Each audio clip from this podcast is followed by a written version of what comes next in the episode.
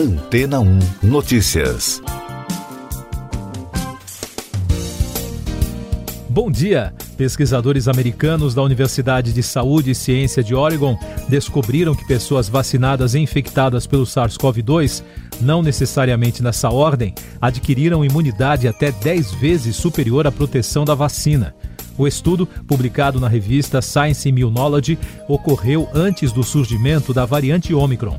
Ficado Tafese, coautor da pesquisa e professor de microbiologia molecular e imunologia na Escola de Medicina da universidade, disse à CNN que se estivermos vacinados, no entanto, estaremos mais preparados. Segundo o estudioso, nesse contexto, se o vírus vier, você tem uma contaminação mais branda e ainda fica com a imunidade maior. Outro pesquisador do grupo, Marcel Curlin, ressaltou em comunicado que a imunidade adquirida apenas pela infecção natural é muito variável. Na avaliação do cientista, algumas pessoas produzem uma resposta forte, outras não. Mas a vacinação combinada com a imunidade da infecção quase sempre oferece respostas fortes. De qualquer forma, os especialistas alertam que as conclusões do estudo não querem dizer que as pessoas que já foram vacinadas e não pegaram Covid devem abandonar a proteção. Mesmo porque a variante Omicron pode provocar sintomas intensos e risco de morte. Além disso, há os riscos dos efeitos da chamada Covid prolongada e os perigos de espalhar o vírus para crianças, condições que podem sobrecarregar os sistemas de saúde. Esta é a segunda pesquisa a apontar os mesmos resultados. Em dezembro, os pesquisadores da mesma universidade já haviam revelado em outro trabalho que uma combinação de infecção com a vacina ajudava a ter mais proteção. Na pesquisa mais recente, o grupo avaliou as respostas de anticorpos de 104 pessoas divididas em três grupos, levando em consideração fatores como idade, sexo e tempo de vacinação e infecção não foram investigados pacientes com reinfecções. Os resultados mostraram que infectados e vacinados podem gerar maiores níveis de anticorpos em comparação com o grupo de vacinados sem infecção, cerca de 10 vezes mais em comparação aos vacinados. Para Bill Messer, professor de microbiologia molecular e imunologia e medicina na Escola de Medicina da Universidade de Oregon e coautor do estudo, o trabalho apontou que em algum momento o SARS-CoV-2 poderá se tornar infecção endêmica leve, como a gripe, em vez de pandemia. E daqui a pouco você vai ouvir no podcast Antena ou Notícias. Rosa Weber dá prazo de cinco dias para secretário da Saúde explicar nota contrária à vacina. Mais de 200 brasileiros deportados dos Estados Unidos chegam a Minas Gerais. Governo dos Estados Unidos rejeita propostas da Rússia para acabar com crise na Ucrânia.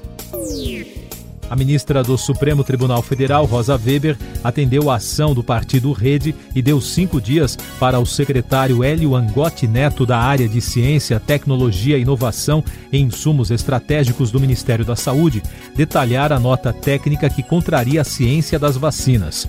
O pedido, além de contestar o documento, pede para que o coordenador do departamento saia do cargo. Após as críticas da comunidade científica, o Ministério da Saúde retirou o trecho polêmico do texto.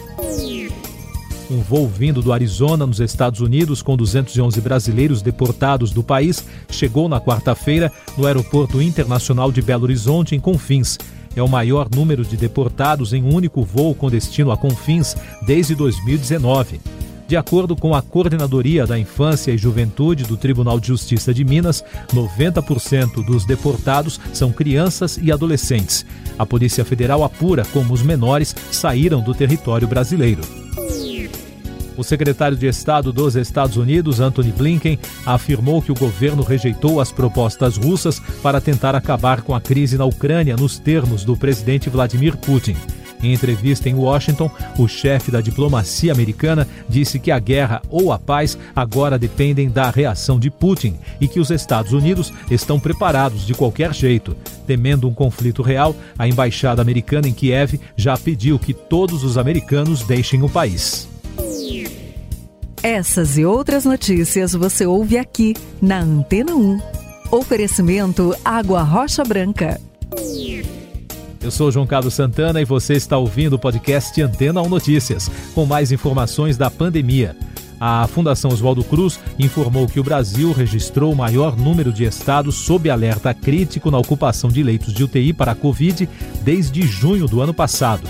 Os dados se referem ao período entre 17 e 24 de janeiro. O boletim destaca que seis estados e o Distrito Federal têm 80% ou mais dos leitos ocupados. A pior taxa está no Distrito Federal, com um índice de 98% de ocupação. O Ministério da Saúde pediu à Agência Nacional de Vigilância Sanitária nova autorização para a liberação do autoteste de diagnóstico da Covid-19.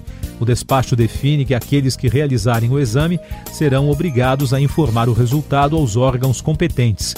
Segundo o governo, com a regulamentação, o autoteste poderá ser comercializado apenas em farmácias. A Anvisa poderá liberar o uso do autoexame na sexta-feira o país registrou na quarta-feira mais um recorde de 219.800 casos de Covid-19 em 24 horas, somando mais de 24 milhões e meio de notificações desde o início da crise. Com isso, a média móvel de infecções nos últimos sete dias chegou a 161.800, a maior desde junho do ano passado, com tendência de alta. Também foram registradas 606 mortes pela Covid nas últimas 24 horas, totalizando mais de 624.500 óbitos. A média móvel de mortes nos últimos sete dias é de 369, com tendência de alta. E os dados da vacinação mostram que já passa de 148 milhões e 800 mil o número de brasileiros que completaram o esquema vacinal, o que representa 69,29% da população. 10 estados não divulgaram dados da imunização. Mais destaques nacionais: o Procurador-Geral da República, Augusto Aras, contestou o relatório da ONG Transparência Internacional, divulgado nesta semana, que apontou alinhamento da PGR com o atual governo. Em nota encaminhada à imprensa, Aras afirma que o documento repete informações e ilações apresentadas na edição passada do relatório e negou que esteja alinhado ao Palácio do Planalto.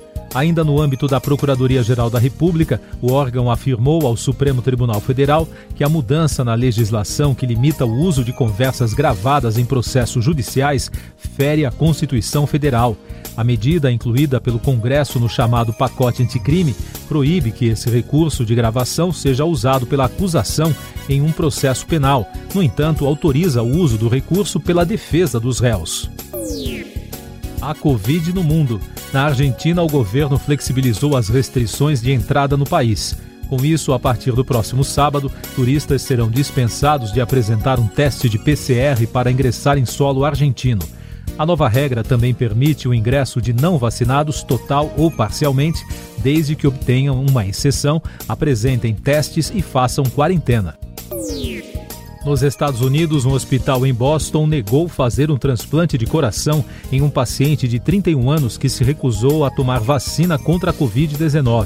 O Brigham and Women's Hospital disse que está seguindo a política interna para transplantes. Segundo a rede BBC, a nota do hospital indica que outros motivos podem ter pesado na decisão, mas a unidade se recusou a discutir detalhes em nome da privacidade do paciente. Mais destaques internacionais: o premier britânico Boris Johnson afirmou que não renunciará em meio a denúncias de supostas festas em seu gabinete durante o lockdown da Covid-19. O político respondeu na quarta-feira um questionamento do líder da oposição, Keir Starmer. O escândalo decepcionou os britânicos. Segundo uma pesquisa local, apenas 27% da população defendem a permanência do político no cargo. Meio Ambiente. Uma forte e rara nevasca que atinge a Turquia fechou o principal aeroporto do país por mais de 24 horas nesta semana. O clima extremo começou no último fim de semana e piorou nos últimos dias. A quantidade de neve paralisou o leste do Mediterrâneo, afetou o tráfego nas estradas, os serviços básicos e forçou a Grécia a decretar dois dias de feriado. É a pior nevasca na região em 29 anos.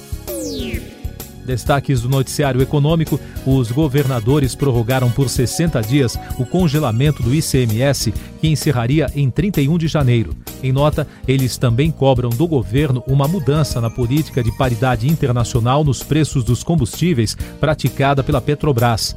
Os governadores congelaram o valor do imposto em novembro do ano passado, a princípio por 90 dias. A bolsa brasileira reduziu o volume de negócios na quarta-feira, enquanto as americanas despencavam após o presidente do Banco Central, Jerome Powell, justificar a manutenção da taxa de juro. Ele disse também que pode ocorrer uma elevação nos juros em breve. Antes da decisão, o mercado esperava o início do ciclo de alta para março. Apesar da reação, o Ibovespa fechou em alta de 0,98% e o dólar subiu 0,11% a R$ 5,441. A dívida pública federal atingiu 5 trilhões 613 bilhões de reais em 2021, informou a Secretaria do Tesouro Nacional. O valor inclui os endividamentos do governo dentro e fora do país. O resultado representa aumento de 12% na comparação com 2020. No entanto, o crescimento da dívida no ano passado é menor do que o registrado no ano anterior.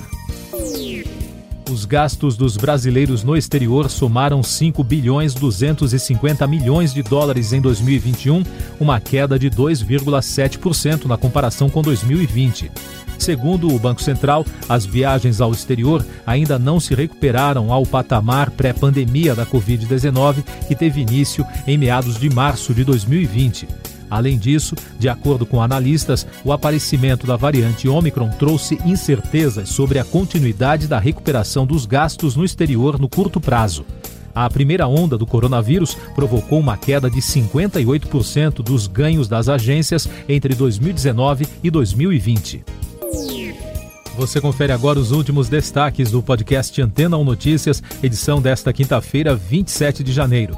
A assessoria de imprensa do ex-governador de Goiás, Marconi Perillo, confirmou que o político deu entrada na enfermaria de um hospital em Goiânia na manhã de hoje.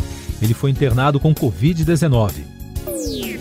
O Tribunal Superior Eleitoral definiu o tempo da propaganda partidária que será transmitida em rádio e TV no primeiro semestre.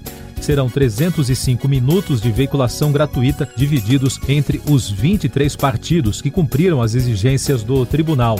Desse total, 11 siglas terão mais tempo de exposição na mídia durante a campanha. São elas: DEM, MDB, PDT, PL, PP, PSB, PSD, PSDB, PSL, PT e Republicanos. Siga nossos podcasts em antena1.com.br. Este foi o resumo das notícias que foram ao ar hoje na Antena 1.